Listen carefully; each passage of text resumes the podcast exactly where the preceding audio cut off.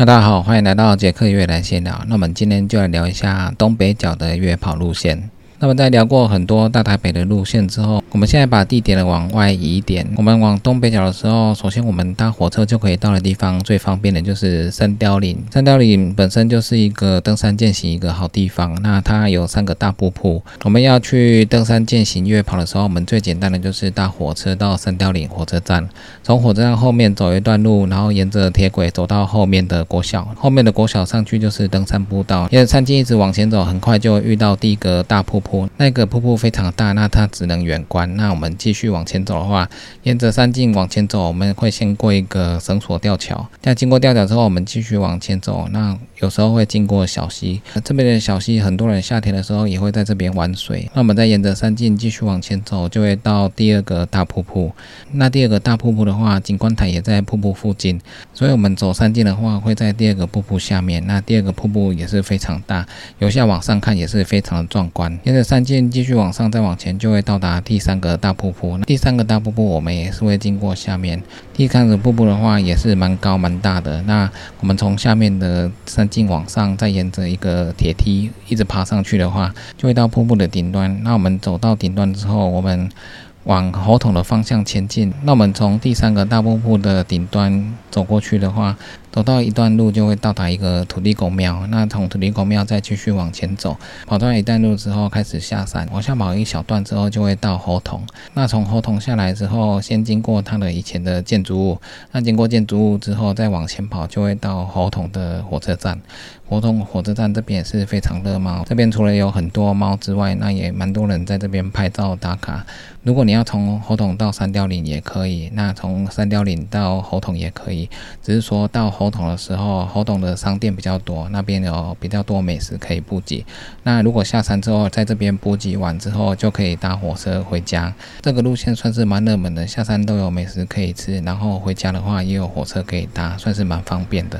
那另外，我们从猴桶之后，如果我们还要继续跑下去，我们可以沿着猴桶的街道往前跑的话，我们会接到另外一条步道。经过小学的时候，我们再往上跑。那这边的猴桶步道往上跑，经过阶梯下山之后，我们会。会经过灿光鸟步道，然后到草山战备道。在经过这些步道之后，我们再下黄金神社就会到达九份。那到九份这边就可以做补给。所以如果你要从三雕岭一直跑到猴桶，然后在猴桶跑到九份的话，这样是可以的。只是说距离很远，那你要装备带够。那在猴桶的时候补给要做好，到九份就可以接上乌尔茶湖山。那东北角最热门的路线是哪里？就是九份那边。那九份那边的乌尔茶湖山这边的路线是很多的。黄金石岭这边的路线非常的多，也非常的复杂。如果好天气，你跑到山上，你都可以看到沿海的风景。那最有名就是九份上面的乌尔茶湖山。这个一般大家都会先到九份那边，然后从九份那边的步道走上阶梯，然后上到乌尔茶湖山。这是大家都知道的热门路线。那种沿着路线再从黄金神社下来，那回到九份之后，九份有很多美食可以吃。如果假日爬爬山，然后下山又有美食可以吃，这是最棒的假日休闲旅行。如果你要走远一点的话，那你。可以上乌尔茶湖山之后，往后面跑就会到半屏山。那这边上到半屏山，它有一个垂直的拉绳路线。这也是蛮多人去挑战的一个路线。走到半屏山之后，沿着它零线的部分往前走，那走一走就会到草山战备道。那跑到草山战备道之后，我们再沿着其他的路线绕下来，要下山都有很多路线都可以回到九份。所以这边的路线是非常多、非常复杂的。那一般大家最常去的地方就是乌尔察湖山的部分，因为这边比较靠近九份。那如果你再往其他的地方走的话，会比较靠近山区里面。那这个需要携带很多的装备。如果你真的要往里面走的话，那你装备一定要带够。那我们到九份的时候，还有另外一条路线也蛮多人去走的，那就是基隆山的路线。那从九份出发，走没多久就会到基隆山的登山口。那基隆山的路线几乎都是阶梯步道，从山下走上去大概两 K 到三 K 左右。那走到凉亭的时候，可以看到远处的一大片海洋，海洋的风景是非常漂亮。如果是好天气的话，回头看九份的风景也是蛮漂亮的。这条路线也蛮多人去走的，大部分的人都是来回走阶梯。其实你下山到一半的时候，它有一个山径可以从旁边走过去。那沿着山径的话，也会接到原来的登山口。所以这条路线如除了阶梯步道之外，它还有一小段的山径可以走。那除了基隆山之外，乌尔茶湖山还有黄金神社这边也蛮多人去走的。尤其是到乌尔察乌山的时候，看远方的海景是非常漂亮的。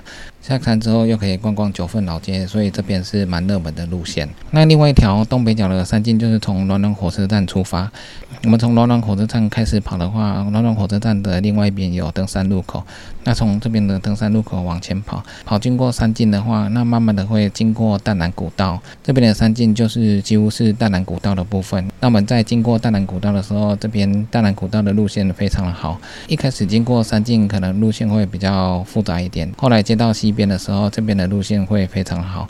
从大南古道之后，我们再沿着山径往前跑，那有一段林道的山径非常漂亮。那这段山径就会接到外澳的火车站。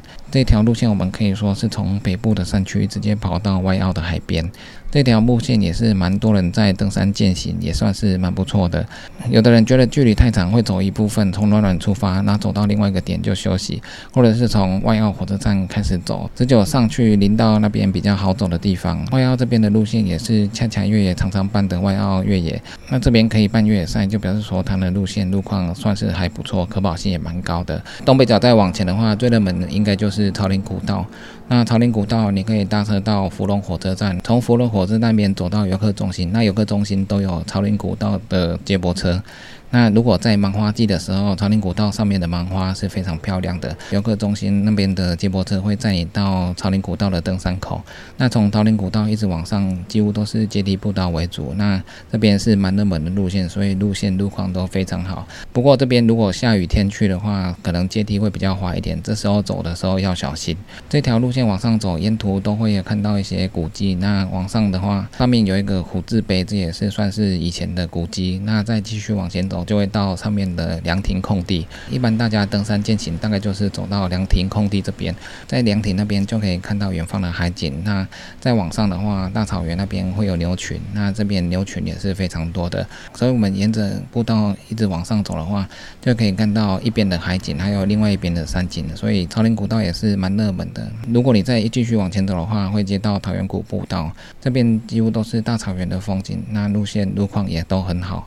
那有时候会。遇到几只老鹰在空中翻旋，你越往桃源谷步道前进的话，那你就可以看得更清楚远方的龟山岛。这边如果好天气走的话，是会非常热的，所以好天气走的时候，防晒工具一定要带到。有时候在山的连线走，风是非常大，然后如果下雨的话，雨也会非常大。所以这边在好天气的时候，它的风景是非常漂亮的，可以看到远方的海景龟山岛，那也可以看到对面的山线。那如果你要从另桃源谷步道下山的话，也是可以，不过那边。再下山可能要再走一段柏油路才会到达交通比较方便的地方，所以大部分的人都是走朝林古道，然后上山走一小段之后，再回到朝林古道的登山口，再搭游客中心的接驳车回去。那回到芙蓉的时候，芙蓉最热可能就是芙蓉便当，下山之后可以在芙蓉补充体力，还有补充水分，所以是非常棒的。上朝林古道可以欣赏芒草，然后下山之后到芙蓉又可以吃便当，所以这边也是非常热门。那如果你到芙蓉，你还可以玩水，夏日一天。的话，可以在芙蓉海滩玩水，或者是上山登山健行走一走。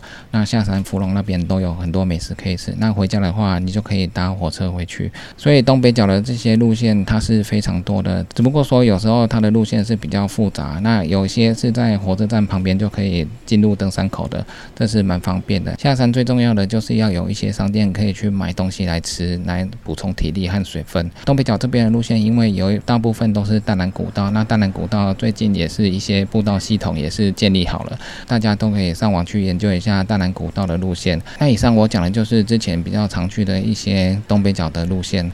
那东北角还有很多路线可以走，不过你要上山的时候，如果这不是在铁轨附近的话，比较深山的话，你装备一定要带够，那你食物还有水分要带够。东北角很大，这边的路线大家都可以去了解一下。那之后我们会再介绍其他的路线。那以上就是今天的杰克约约来闲聊，记得订阅 YouTube、按赞 FB 粉丝页，还有追踪我来居就这样喽，拜拜。